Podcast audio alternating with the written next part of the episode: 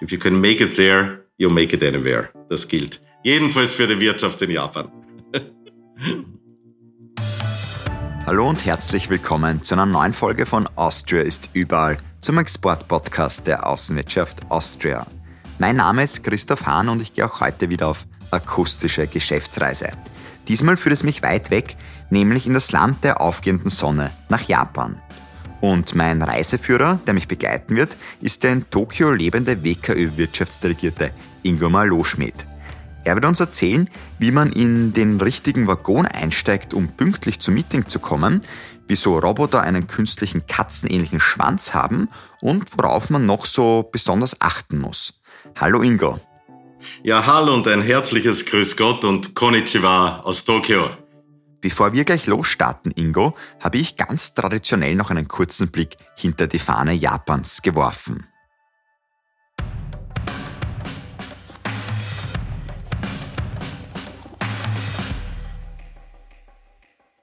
Haben Sie gewusst, dass es in Japan fast 7000 Inseln gibt und nur knapp 400 davon bewohnt sind? Bekannter ist da wohl schon der Großraum Tokio, der alleine das Zuhause für knapp 40 Millionen Japaner ist. Das sind übrigens genauso viele Einwohner wie in ganz Kanada. Dass es in der Hauptstadt dann auch ausreichend zum Essen geben muss, ist klar. Trotzdem bemerkenswert, dass man dort doppelt so viele Restaurants mit Michelin-Sternen hat als in der Stadt Paris. Respekt und Mahlzeit. Respekt ist in Japan übrigens wichtig. Beispielsweise auch vor der Kirschblüte. Es gibt sogar ein eigenes Wort für das Bewundern dieser. Hanami. Und Respekt sollte man im Land der Gegensätze auch vor den österreichischen Unternehmen haben. Denn im Land zwischen Tradition und Moderne sind nicht nur die Wiener Philharmoniker und Wiener Sängerknaben bekannt. Aber mehr dazu jetzt von Ingo Maloschmidt.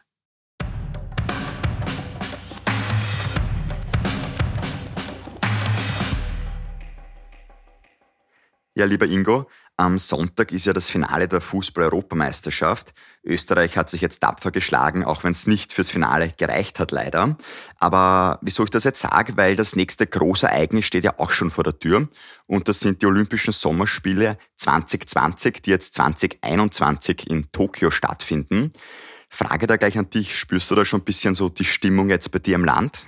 Ja, lieber Christoph, wenn wir vor zwei Jahren gesprochen hätten, dann hätte ich dir jetzt von einer ganz tollen Stimmung berichten können, von einer Aufbruchstimmung, von einer Begeisterung, von einem, jetzt muss ich vorsichtig sein, was ich sage, Olympiafieber. Äh, Fieber ist heute ein, ein schwieriges Wort geworden, denn das Olympiafieber ist hier in Japan und vor allem in Tokio ja doch der Angst vor dem Covid-Fieber gewichen. Ähm, und äh, ja, das werden diesmal Spiele, wie wir sie noch nicht erlebt haben. Und äh, wir wissen auch, äh, es haben alle gemischte Gefühle jetzt dabei. Also auch die nationalen olympischen Komitees. Wir wissen nicht richtig, wie das Ganze ablaufen wird, aber wir werden es in ein paar Tagen sehen. Und wir hoffen natürlich dann alle, dass es wieder viele Medaillen für die österreichischen Athletinnen und Athleten geben wird. Dann werden die wieder auch ein bisschen mehr bei uns in den Medien sein. Ähm, vor allem Japan wird dann auch wieder mehr bei uns in den Medien sein, weil sonst ist es ja doch eher China, wo man jetzt sagen muss, liegt da medial etwas mehr der Fokus. Oder wie siehst du das jetzt als, sag ich mal, in Japan lebender mhm. Auslandsösterreicher? Ja, freilich, China äh, ist heute als die größte Volkswirtschaft hier in Asien äh, natürlich immer wieder im Mittelpunkt der Berichterstattung, auch aus, aus politischen, aus wirtschaftlichen Gründen. Aber das Interesse an Japan ist schon sehr groß, muss ich feststellen. Und das vor allem unter der Jugend in Europa und auch unter der österreichischen Jugend. Japan war die meiste Zeit seiner Geschichte ja ein ziemlich abgeschottetes Land. Ähm, und es ist auch heute in dieser vernetzten, globalisierten Welt eigentlich noch ein richtiger Exot. Japan tickt einfach irgendwie anders. Das merkt man sehr schnell, wenn man das Land besucht. Es ist nicht nur die Sprache, die Gebräuche, es ist das Essen, das eine Faszination auswirkt, die, die, die äh, ganze Kultur, aber auch in der Wirtschaft. Äh, ich denke an die Entscheidungsfindung in den Unternehmen, an die Art, Firmen zu führen. Die Managementkultur ist eine andere. Äh, sehr vieles in Japan einfach exotisch. Und das ist etwas, was schon sehr viele Menschen begeistert und zu Recht begeistert. Japan ist das beste Beispiel, äh, dass diesen Spagat zwischen einer Tradition, einer jahrhundertealten Tradition und der modernen Welt als Hightech-Land eigentlich perfekt geschafft hat. Es ist interessant, dass diese Faszination äh, vor 150 Jahren begonnen hat.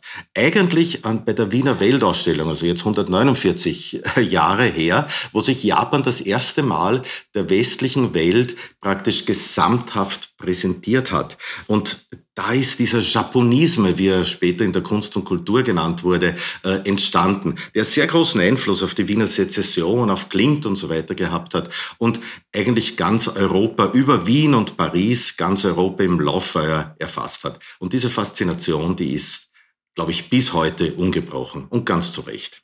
Alphaville hat ja auch gesungen, Big in Japan. Ich glaube, ähm, das trifft es auch noch ganz gut. Ähm, wo würdest du denn sagen, ist jetzt Austria Big in Japan? da, also Christoph, dass du dich an Big in Japan erinnerst, ich glaube, du warst ja noch gar nicht auf der Welt, als, als das Ein gutes Lied erinnert man sich immer gerne. ja, also äh, Big, in, Big in Japan war ja damals, wenn ich mich recht erinnere, das, das war ja, glaube ich, so ein bisschen eine Persiflage oder, oder eine Anspielung drauf, dass sie jemand äh, ein bisschen angibt oder aufschneidet und sagt, ja, hier vielleicht äh, erzähle ich nichts, aber I'm, I'm big in Japan, also in, in, in, in Japan, da bin ich sehr erfolgreich und alle dann sagen, ah, aber muss, ein, muss was Wichtiges sein. Das ist etwas, was ich auch heute mit Verlauf gesagt das eine oder andere Mal noch ein bisschen feststellen kann, auch bei manchen unserer Unternehmer.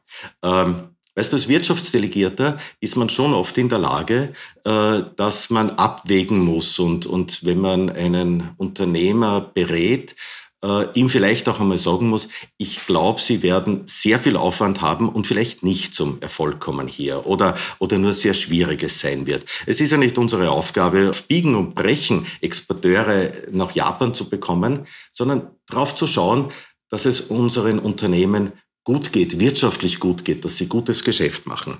Und da höre ich das eine oder andere Mal schon raus, ja, wir wissen, dass wir vielleicht sogar mehr investieren werden, als wir aus dem Markt rausbringen, aber die Referenz, dass wir in Japan vertreten sind, die ist mir sehr viel wert, in anderen asiatischen und sogar in europäischen Ländern. Also, dass man es ein bisschen sieht von der Marketingseite auch. Und ja, da muss ich sagen, das muss man natürlich voll unterstützen. Äh, da gilt jetzt nicht so sehr äh, das, das, das Big in Japan, das ursprüngliche, also vielleicht ist man gar nicht big, aber man ist in Japan. Aber da gilt dann das, was von New York gesagt wird. If you can make it there, you make it anywhere. Und das gilt ganz sicher für Japan auch hier. Man muss halt aufpassen, dass man nicht um bei einem anderen historischen Beispiel aus der, aus der Kunst- und Kulturwelt zu bleiben, dass man nicht lost in translation bleibt. Das sollte natürlich nicht passieren, absolut. Ähm, was sind denn aber so Bereiche, wo du jetzt sagen würdest, da tun sich die österreichischen Unternehmen besonders gut in Japan oder da stellen sie sich besonders gut an oder sind besonders beliebt? Also Japan ist für Österreich der drittwichtigste Überseemarkt. Also nur in die USA und nach China exportiert die österreichische Wirtschaft noch mehr als nach Japan. Ist also schon e- von eminenter Bedeutung und wird es auch noch viele Jahre bleiben. Und wir haben etwa 1400 österreichische Unternehmen, die mehr oder weniger regelmäßig nach Japan exportieren. Und Japan importiert jedes Jahr Waren aus Österreich so zwischen 1,5 und 2 Milliarden Euro. Recht stabil, leicht steigend, keine, keine großen Sprünge dabei, also ein, ein, ein sehr stabiler Markt. Da kommen noch einmal oft ein paar hundert Millionen an österreichischen Dienstleistungsexport auch dazu. Der ist jetzt im letzten Pandemiejahr natürlich schon ziemlich eingebrochen. Äh, der Warenexport nicht nur im einstelligen Bereich. Und für viele unserer Exporteure ist Japan schon ein sehr wichtiger Markt. Bei Weitem die Nummer eins sind wir, jetzt abgesehen von Energy Drinks, da sind wir es fast weltweit, sind wir in Japan im Holzbereich schon traditionell. Äh, das ist nicht Schnittholz oder nicht nur Schnittholz, ist natürlich auch dabei, sondern das sind schon großteils sehr hochwertige Platten, Holzfußböden und so weiter. Aber der, wirklich der Großteil unserer Lieferungen geht an die japanische Industrie und der ist wirklich dem Hightech-Sektor zuzuordnen. Das sind Anlagen für die Chip-Erzeugung zum Beispiel, Pharmazeutika, äh, High-End-Laborgeräte, solche Dinge. Auch Konsumgüter sind wir bestens vertreten hier. Äh, alles auch High-End-Konsumgüter. Das geht von, von Kristallwaren über hochwertige Tischkultur, Inneneinrichtung. Auch für Lebensmittel ist Japan ein wichtiger Markt. Schweinefleischlieferungen aus Österreich haben Tradition. In, den, in der letzten Zeit auch Rindfleischlieferungen. Äh, Fruchtsäfte sind wir, spielen wir ganz äh, vorne mit. Äh. Aber das wichtigste österreichische Exportprodukt sind fertige Pkw und die haben einen Namen, das ist großteils der Mercedes, die G-Klasse vom Mercedes. Wobei Pkw ja auch ein spannendes, heikles Thema gerade. Man weiß ja auch noch nicht so, glaube ich, genau, wo es hingeht, was den Treibstoff der Zukunft betrifft. Ja, da sind, da sind wir genau beim richtigen Thema. Das sind Fragen, die natürlich in Japan äh, sehr stark interessieren.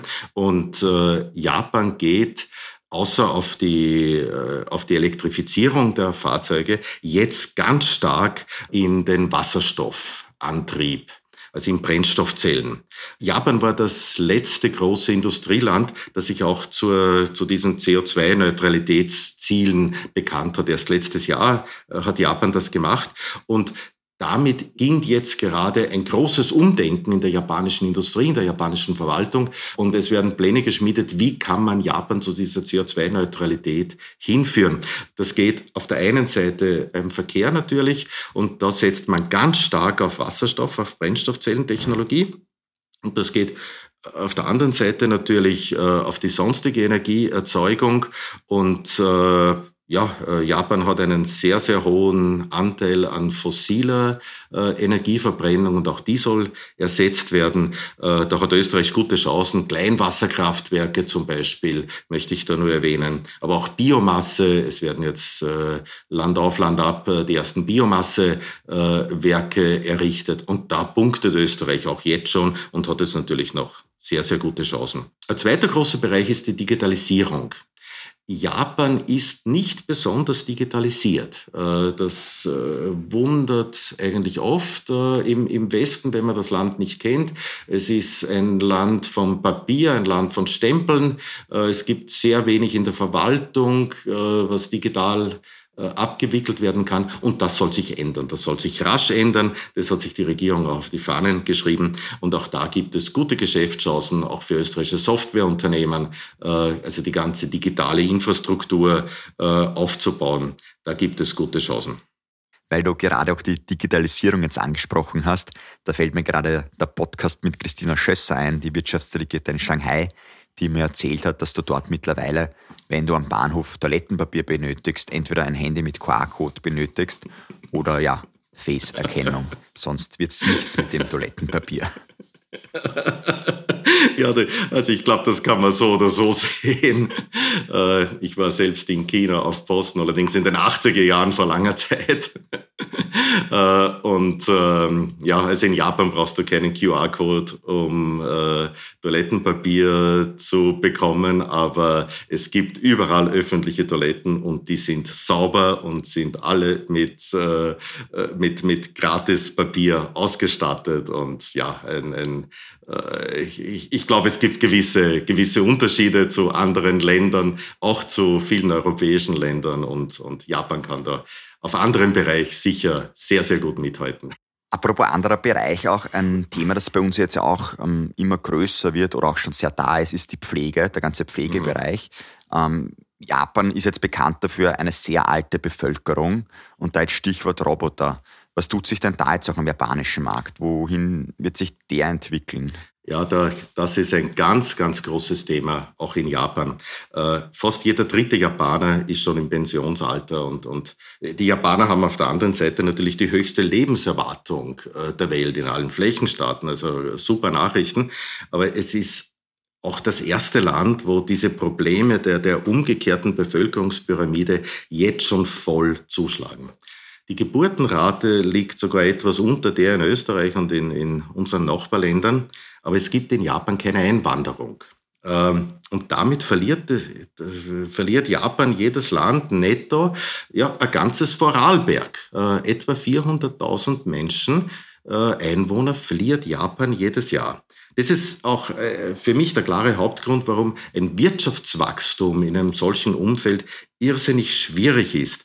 Es geht in Japan eigentlich nur über den Export, das hat man in den letzten Jahren auch immer wieder gesehen, aber das ist auch langfristig nicht wirklich tragfähig, weil einfach irgendwann einmal die Arbeitskraft ausgeht. Und Japan setzt, äh, um diesen Spagat auch zu nehmen, setzt auf Industrieautomatisierung und auf die Robotik, also auf Produktivitätssteigerung. In vielen Bereichen ist auch noch genug Platz nach oben. Wir haben zwar diese hypermodernen und supermodernen Hightech-Exportbetriebe wie die Automobilindustrie und die äh, Maschinenindustrie überhaupt, aber es gibt auf der anderen Seite noch viele kleine und mittlere Unternehmen, die kaum automatisiert sind, äh, die auch nicht digitalisiert sind. Dort ist Platz nach oben. Aber das Pflegethema an und für sich ist natürlich ein, ein, ein sehr schwerwiegendes. Es fehlen überall Pflegekräfte und Pflegekräfte kann man nicht so leicht durch Roboter ersetzen. Es wird schon sehr viel gemacht. Also da gibt's äh, ja nicht immer nur, nur so gute Beispiele. Einfach viele Pflegeheime, die irgendwo am Land sind, wo die, die Kinder und die Enkelkinder schon lange in der Stadt wohnen und, und nur mehr selten die Oma besuchen, wo sie jetzt Roboter schon dort stehen haben, die sich unterhalten mit den, mit den Senioren praktisch als Enkelersatz oder so eine Art Streichelroboter, die einen Katzenschwanz haben, der sich auch bewegt, äh, ja, damit, damit einfach ein bisschen, ja, nicht menschliche Roboterwärme, weiß ich nicht, wie man sagen kann, da ist. Aber Pflege, Pflegekräftemangel ist ein ganz, ganz großes Problem hier.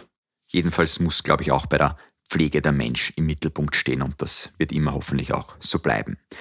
Bei uns steht jetzt auch nochmal der Mensch im Mittelpunkt. Ich möchte mit dir auch ein bisschen so über die Japanerin, den Japaner sprechen, vor allem im Business-Alltag. Liege ich richtig, wenn ich jetzt mal einfach in den Raum werfe, die Japaner sind sehr höflich, sie sind förmlich und sehr hierarchisch? Ja, ich glaube, grosso modo kann man das schon unterschreiben. Äh, diese diese äh, ja, Stereotypen, die kommen ja meistens von irgendwoher und sind nicht, sind nicht ganz aus der Luft gegriffen. Höflichkeit ist eine sehr ausgeprägte japanische Tugend und das geht weit über alles hinaus, was wir in Europa uns da überhaupt nur vorstellen können. Das merkt man auch schon in der Sprache. Es wird zwar Chinesisch äh, verwendet, großteils Chinesisch als, als Schriftzeichen verwendet, aber die Sprachen sind ganz unterschiedlich. Im Chinesischen zum Beispiel, das hat kaum eine Grammatik oder, oder ähnlich wie im, wie im Englischen eine sehr einfache Grammatik. Äh, es gibt sehr wenige Unterschiede in der Höflichkeitsform, ob da jetzt, ich weiß nicht, der, der Schuldirektor mit einem Erstklassler spricht oder äh, der, der Portier mit dem Generaldirektor von der Firma, gibt schon Unterschiede, aber vielleicht so wie im Englischen. Ja. Im Japanischen hat man eine andere Sprache, nicht nur andere Pronomen, es wird, es wird anders gesprochen, andere Grammatik, andere Wörter werden verwendet. Äh, also da, da kann man auch sehr schnell in ein Fettnäpfchen treten. Aber der eigentliche Vorteil ist für einen Ausländer, ist, dass ihm so etwas natürlich verziehen wird. Also also wenn man ein bisschen Japanisch kann, kann man eigentlich drauf losplappern und das wird einem schon verziehen. Aber die Fremdsprachenkenntnisse in Japan sind nicht die besten, um es vorsichtig auszudrücken. Also das ist schon auch ein großer Hemmschuh für die direkte Kommunikation, die wir haben zwischen unseren österreichischen Firmen und den japanischen Firmen. Da läuft sehr viel über uns, über unser Außenwirtschaftscenter ab, über meine Mitarbeiter, die alle perfekt zweisprachig sind. Äh, es ist sehr schwer, jemand wirklich zu finden, der, der gut Englisch kann, mit dem er direkt kommunizieren kann. Aber wir, wir helfen auch darüber hinweg und das hat auch seine Vorteile.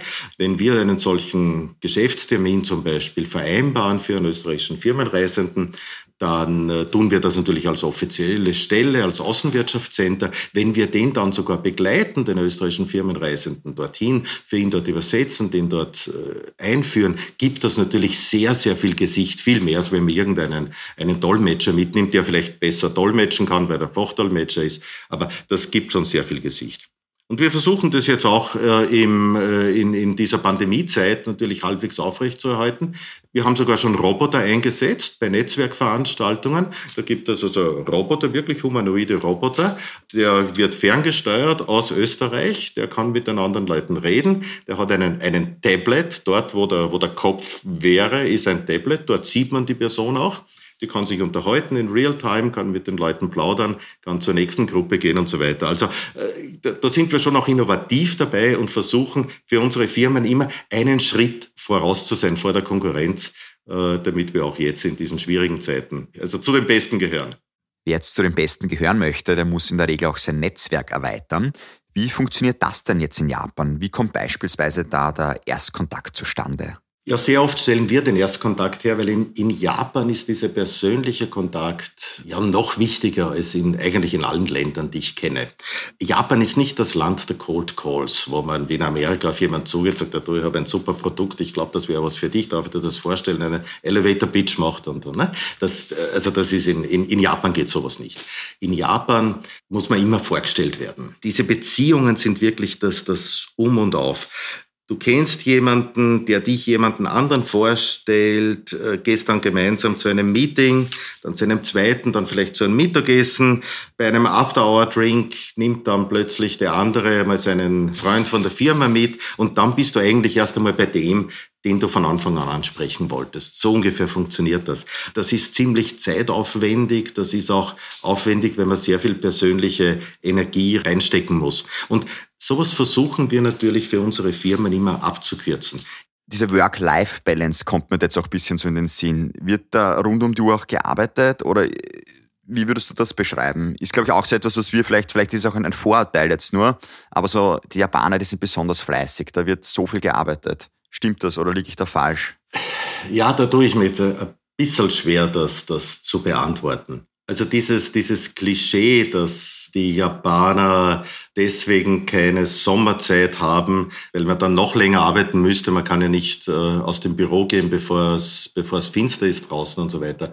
Das stimmt teilweise schon noch in den Großbetrieben wo es viele, viele, viele Überstunden gibt, wo es auch immer wieder noch Fälle von Tod durch Überarbeitung gibt. Es gibt ein japanisches Wort dafür, ja, ein eigenes Wort für so etwas, ja. Das kommt schon noch vor, aber doch schon viel seltener als früher. Work-Life-Balance beginnt schön langsam auch in Japan zu einem Thema zu werden. Wir sind noch weit entfernt von, von europäischen oder, oder amerikanischen äh, Niveau in diesem Sinn. Aber ja, es wird auch schon Urlaub genommen in Japan und es gibt auch viele Feiertage. Man darf auch nicht immer gleichsetzen, Arbeitsstunden auch in den großen Firmen oder in der, in der Verwaltung, wirklich Arbeitsstunden und Produktivität. Und gerade unter den jungen Firmen, unter den Startups, unter den, den äh, KMUs, äh, die familiengeführt sind, wird schon heute viel mehr Wert auf die Produktivität gelegt und nicht so sehr mehr auf die ewige Arbeitszeit. Lieber Ingo, jetzt auch zum Abschluss noch so ein bisschen persönliche Frage an dich. Wie ist es eigentlich auch so in Japan jetzt zu leben? Sehr hektische Stadt, vor allem Tokio nehme ich an. Ich habe gelesen, täglich fahren acht Millionen Menschen dort mit der U-Bahn. Also quasi ganz Österreich ist mit der U-Bahn unterwegs, wenn man das jetzt mehr oder weniger äh, übersetzen möchte. Wie ist das für dich eigentlich? Tokio ist die, die größte Metropole der Welt. Ich habe in anderen großen Metropolen auch schon gelebt, in Sao Paulo zum Beispiel, ähnlich groß, nicht ganz so groß, aber ähnlich. Es gibt viele andere große Metropolen, die ganz gute Infrastruktur haben. Also Japan hat eine Infrastruktur, und vor allem Tokio und, und Osaka, die, die großen Metropolen, haben eine Infrastruktur, die es sonst nirgends auf der Welt gibt. Diese acht Millionen äh, in der U-Bahn, ich glaube, es könnten sogar mehr sein, wenn man die Stadtbahnen und das alles dazu zählt, die fallen dir nicht auf. Also in der Stoßzeit fällt es dir sehr wohl auf, wenn du in den vollen U-Bahn-Waggon nicht mehr reinkommst. Äh, das ist klar. Aber sonst, es funktioniert wirklich alles wie am Schnürchen. Auch die Pünktlichkeit ist ja eine große Tugend hier. Äh, und die funktioniert wirklich. Also die, die, die typische Ausrede in Sao Paulo, wenn wir irgendwo eine halbe Stunde zu spät gekommen, ist auch, ich bin im, im Stau gesteckt, nicht? Also hier geht das nicht. Ich sage äh, meinem äh, Telefon, wenn ich unterwegs bin zu einem, zu einem Termin, äh, sage ich Google, äh, bitte zeig mir den Weg dorthin und ich krieg die Alternativen, ich krieg die schnellste Route äh, mit der genauen Abfahrtszeit der U-Bahn und nicht nur das, Google sagt mir dann sogar, steig in den Waggon Nummer 6 ein, weil da bist du am schnellsten, um dann umzusteigen. Und beim Ausgang so und so rein, das geht wirklich auf die Minute.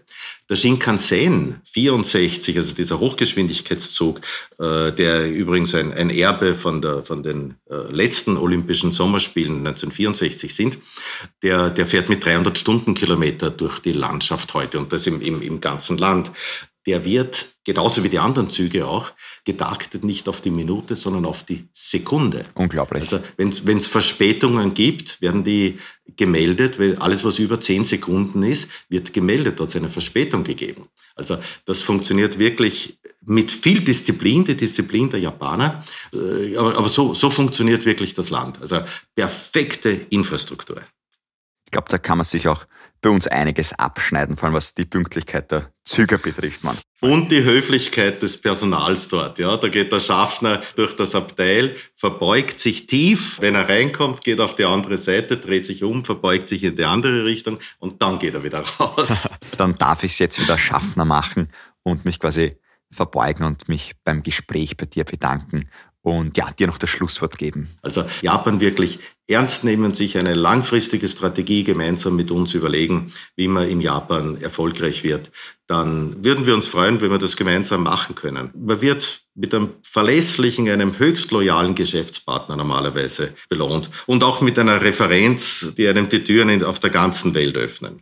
If you can make it there, you make it anywhere. Das gilt. Jedenfalls für die Wirtschaft in Japan. Ein motivierendes Schlusswort nenne ich das jetzt. Lieber Ingo, vielen Dank und alles Gute nach Tokio. Danke auch dir, alles Gute und äh, wir freuen uns auf gute Zusammenarbeit hier in Japan. Das war es jetzt schon wieder mit einer Folge von Austria ist überall. Ich bedanke mich an dieser Stelle beim gesamten Team der Außenwirtschaft Austria für ihre Unterstützung. Wenn Sie, liebe Podcast-Fans, sich für weitere WKÖ-Wirtschaftsdelegierte interessieren, dann gerne auch nächstes Mal wieder in der Podcast-App Ihres Vertrauens einfach auf Play drücken. Oder noch besser, uns einfach abonnieren und über eine gute Bewertung, über die freue ich mich nicht nur, die hilft natürlich auch weiter. Und eines jetzt noch zum Schluss, wenn Sie noch mehr wissen wollen über das jeweilige Land, Sie können auch gerne jetzt schon im Anschluss mit den WKÖ-Wirtschaftsdelegierten direkt Kontakt aufnehmen oder sich bei der Außenwirtschaft Austria melden. Ich wünsche Ihnen noch alles Gute und viel Erfolg im Exportgeschäft. Mein Name ist Christoph Hahn. Bis zum nächsten Mal und nicht vergessen, Austria ist überall.